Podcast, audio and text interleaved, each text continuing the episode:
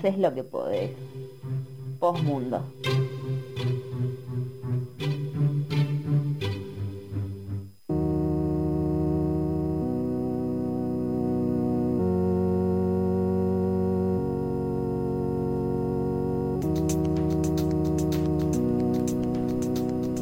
Cultura para entrar en crisis. En Postmundo. ¡Arriba! gusta más. Y no sé si para todos, todos, todas las columnas de Confi. ¿Sí? No, Puede ser, ¿eh? ¿No te gusta la, la cortina solemne con el... No, no, es muy solemne, pero escuchá la fiesta de esta. Esto es un No, temón. Bueno, Conci, perdón, a lo que vamos. ¿Qué trajiste Es hoy? que es un temazo, está bien, está muy bien. Sí, yo también eh, tampoco banco mi propia cortina. Ah, eh, esto que estamos escuchando para ya entrar en el tema de hoy es La Veneno. Es el Mm. único tema que La Veneno produjo y sacó eh, musical. Así que nada, un tema que lleva su nombre, La Veneno, eh, y lo súper recomiendo porque es un temazo. Y para quienes no saben quién es La Veneno, hoy vamos a hablar un poco de eso y de la serie que le han dedicado. ¿Quién es la veneno? Bien, La Veneno es, es una de las primeras mujeres transexuales en ser visibles en España, em, en ser muy mediáticas, se podría decir, ¿no? Fue como una figura, una figura mediática que en aquel momento, en 1996, 1997, eh, surgió y empezó a mostrar en la tele algo que hasta ese momento no se veía, no había, no existía, no era una opción, no era una posibilidad, lo que siempre decimos de habilitar lugares de existencia. Bueno, sin duda que la veneno A la lo hizo de- eso. A la altura Eh, de Cris lo traigo acá, por hoy ejemplo. porque de hecho este año, el 2020, eh, se, mm, se estrenó una serie que se la que se la hacen en su nombre, que se la dedican y es sobre la historia de su vida y está basado a su vez en un libro sobre ella que se llama Digo, ni puta ni santa, las memorias de la veneno y está escrito por la periodista Valeria Vegas. Y la serie está basada en ese libro, pero como que también se toman, dicen los, los productores, los directores, ciertas libertades artísticas.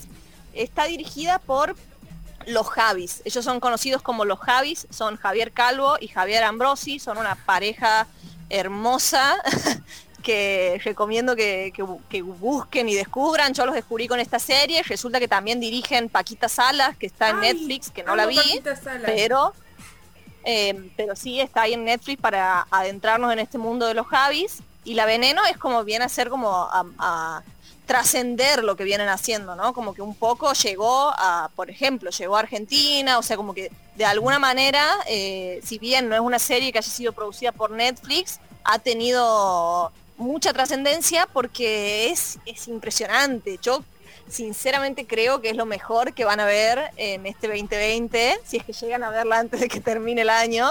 eh, porque nada, está, está muy, muy bien hecha, es hermosa, no, no hay nada en la serie que sea reprochable, cuestionable. Tiene, se nota que tiene un trabajo, que tiene un marco teórico, que tiene una historización y, y- y no, no está ni cerca de, de ser aburrida, ¿no? No, no, no va por ahí. Ay, de ay, hecho, si me dejan, eh, les voy a leer cómo, cómo empieza la serie, cuál es el, el texto con el cual eh, eh, los Javis adentran a la historia. Sí, por favor, tiene que ver. Sí, sí, sí. Dale. Dice así. Esta historia está basada en las memorias de Cristina Ortiz, La Veneno, y en los relatos de algunas de las personas a quienes ella les cambió la vida. Como en todas las historias que provienen de la memoria, hay en ella algo de realidad y algo de ficción. Y como en todas las historias de ficción, hay en ella algo que es profundamente verdadero. A mí eso me parece hermoso. Qué hermoso. porque, mm, es muy bueno. Sí, es asumir que la memoria siempre tiene sus fallas y que ninguna historia es del todo real, que toda historia va a tener más de una arista, más de un punto de vista y que se trata de mostrar, en este caso, la historia de la veneno de acuerdo a cómo la veneno la vivió y cómo ella la relataba, que, que es un personaje complejo, es un personaje que tiene mucho de fantasía y eso está en la serie y está bien retratado. Entonces, como para que conozcamos un poco más de este mundo de, la serie de la veneno sobre todo, yo yo lo que traje son audios de los directores, porque pensé en traer, ¿no? Como audios de la veneno, porque de sus entrevistas, porque si uno se pone después de ver la serie a buscar las entrevistas de la veneno, primero que respetan muchísimo la estética, los dichos, o sea, son tal cual. Están actuadas, pero son tal cual a las entrevistas originales, lo cual me parece hermoso. Eh, pero son la Veneno es muy televisión, no es radio, no es lo mismo escuchar un audio de La Veneno, así que para escucharla a ella les recomiendo que vayan a YouTube y busquen sus entrevistas y, la conozcan así, como es ella, televisión. Acá, que es radio, vamos a escuchar los audios de los directores de la serie. En el primer audio nos cuentan un poco mm, de qué se trata y para quiénes creen que está dirigida. Vale. De que, de que historias como, como esta interesan de que actrices como las que tenemos, en, como las que han protagonizado Veneno, eh, pueden eh, liderar series de todo tipo de tamaños. Y para todos los públicos. Y para todos los públicos. Y, que no es que Veneno, que las historias como Veneno, las historias de mujeres trans, las historias, eh, la historia que hemos contado, no es una historia nicho. Que parece que lo LGTB es nicho y no, es que somos humanos. Entonces, como, como humanos le interesamos a, nuestras historias interesan, porque, porque ¿quién no conecta con, con la búsqueda de una, de una mujer, eh, la búsqueda del amor desesperado porque no lo tuvo en su infancia? Eh, pues puedes conectar perfectamente y puedes conectar con todas las injusticias que, vive Cristina, con todas las alegrías, con, cada conquista. Eh, es la historia de una mujer luchadora y valiente y eso, eso es único. Estábamos escuchando entonces el audio de Lo Javier hablando de que me pareció muy importante esto que decía Consti, este, de, bueno, esta historia no es una historia de nicho, es una historia para todo público porque somos personas. ¿Consti? Perdón, me quedé ahí sin señal un ratito, me parece. ¿Están ahí? ¿Me escuchan? Sí, sí, estamos acá. Estamos, te estaba comentando eh, del audio de los eh, Javier. lo, que me parecía interesante de este primer audio es, es esta idea de que de poder producir series o temáticas o libros o, o, lo que sea que produzcamos sobre la comunidad LGBT que no sean solo para la comunidad LGBT, ¿no? Que no nuestras historias de vida no son solo para un nicho, las puede consumir cualquiera, porque seguimos siendo personas y sigue siendo posible identificarse con esas historias, ¿no? A mí eso, eso me parece hermoso y se lo súper reconozco a los directores. Y, otra cosa que me parece interesante que ellos toman es algo que siempre decimos acá en esta columna, que es que en general no tratamos de dar eh, cosas selladas, ¿no? No tratamos de venir con una temática y decir, bueno, esto es de esta manera y funciona así y punto, ¿no? Sino más bien como siempre abrir preguntas, siempre tratar de, marcarlo en otra manera, que la gente que lo consuma pueda a su vez generar otras preguntas con eso.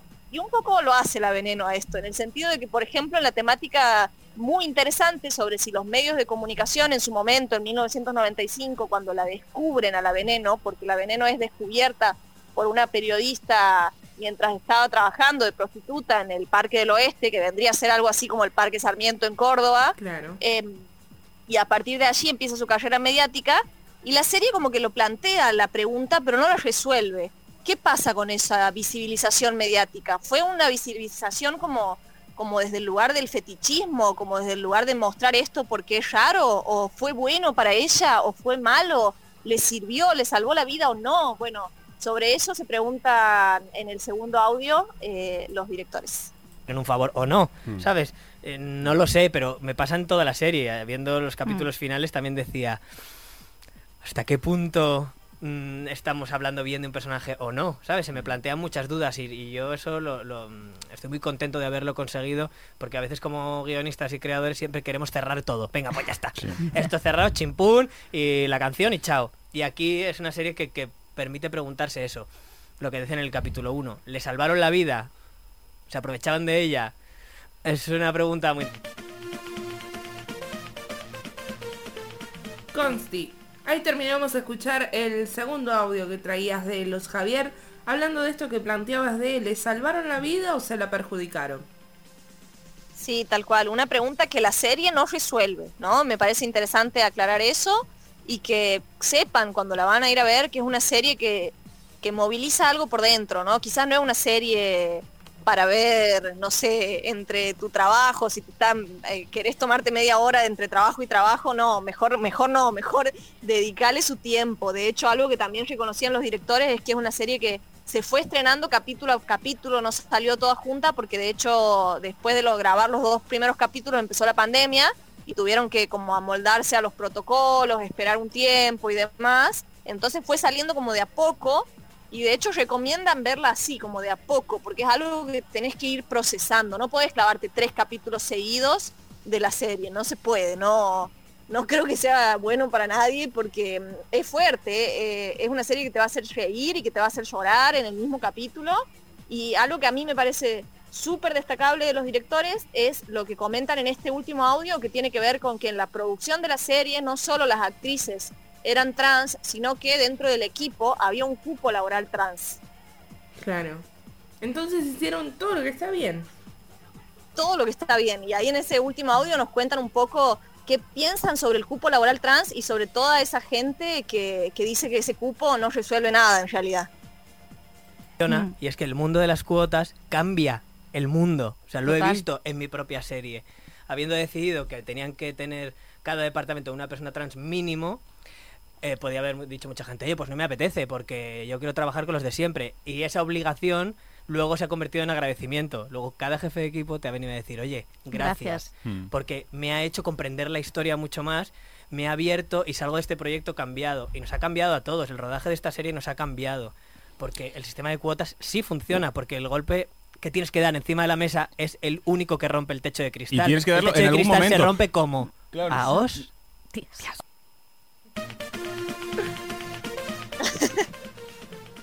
El techo de cristal se rompe a hostias. Me encantó. Tremendo, tremendo, me la tatúo ya la frase. Em, me encanta, me encanta. Y siguen, de hecho me vi todas las entrevistas porque la verdad que dicen cosas súper interesantes. Supongo que también para quienes vienen más del palo audiovisual, que yo no es mi caso, em, les va a resultar aún más interesante porque tienen como como vienen como mucho de ese lado y traen muchas referencias que por ahí quienes no estamos familiarizados no, no las terminamos de cazar, pero sí podemos darnos cuenta de que hay todo un trabajo detrás de la serie, que no se trató de tomar una figura que era mediática y era polémica y decir, bueno, vamos a hacer esto porque vende, sino que se trató de recuperar una memoria que es colectiva y de poder mostrarle, a, no mostrarnos a todos quienes estamos viviendo hoy, que hubo un montón de gente atrás que como dicen en la serie, como lo dijimos en la columna pasada, caminó para que nosotros pudiésemos correr. Dieron esos primeros pasos que fueron los más difíciles. Y la serie lo muestra y yo lo digo y se me pone la piel de gallina porque em, cada vez que la veía no podía dejar de llorar, porque te juro que te llega, te llega al alma, la súper recomiendo y me preguntaban acá si que no se entendió si estaba en Netflix o no, no está en Netflix, se van a tener que tomar el trabajito de, de descargarla, eh, como a la Oke que le encanta piratear, bueno, esa es la que va. Em, está el primer capítulo en Streamio y el resto de la serie está en Cuevana. Eh, cualquier cosa desde Postmundo les podemos pasar los links para que la puedan para que la puedan buscar y para que la puedan ver. Más trabajo para mí. Más trabajo para el Jere tal cual. Em, y bueno, realmente las recomiendo para cerrar este año. Eh, no, sé si diría bien arriba, pero por lo menos. Con otra mirada. Em, con otra mirada, sí, te abre, te abre mucho más la cabeza como siempre y ayuda ayuda mucho a visibilizar la lucha del colectivo trans y está muy bien hecha, de verdad, es hermosa, es una serie hermosa. Soy muy fan, así que solo les voy a decir que la vean y que para cerrar traje un tema que está compuesto para la serie, compuesto em, en específico para la serie por el, el artista español Leiva y el tema se llama Nunca debiste cruzar el Mississippi. El Mississippi era el programa en el cual empezó la veneno y bueno, es un tema que quizás con la onda que vienen teniendo viene a bajar un poco, pero después subimos de nuevo, así que no hay, no hay problema. Dale, dale. Entonces, ¿qué escuchamos, Consti?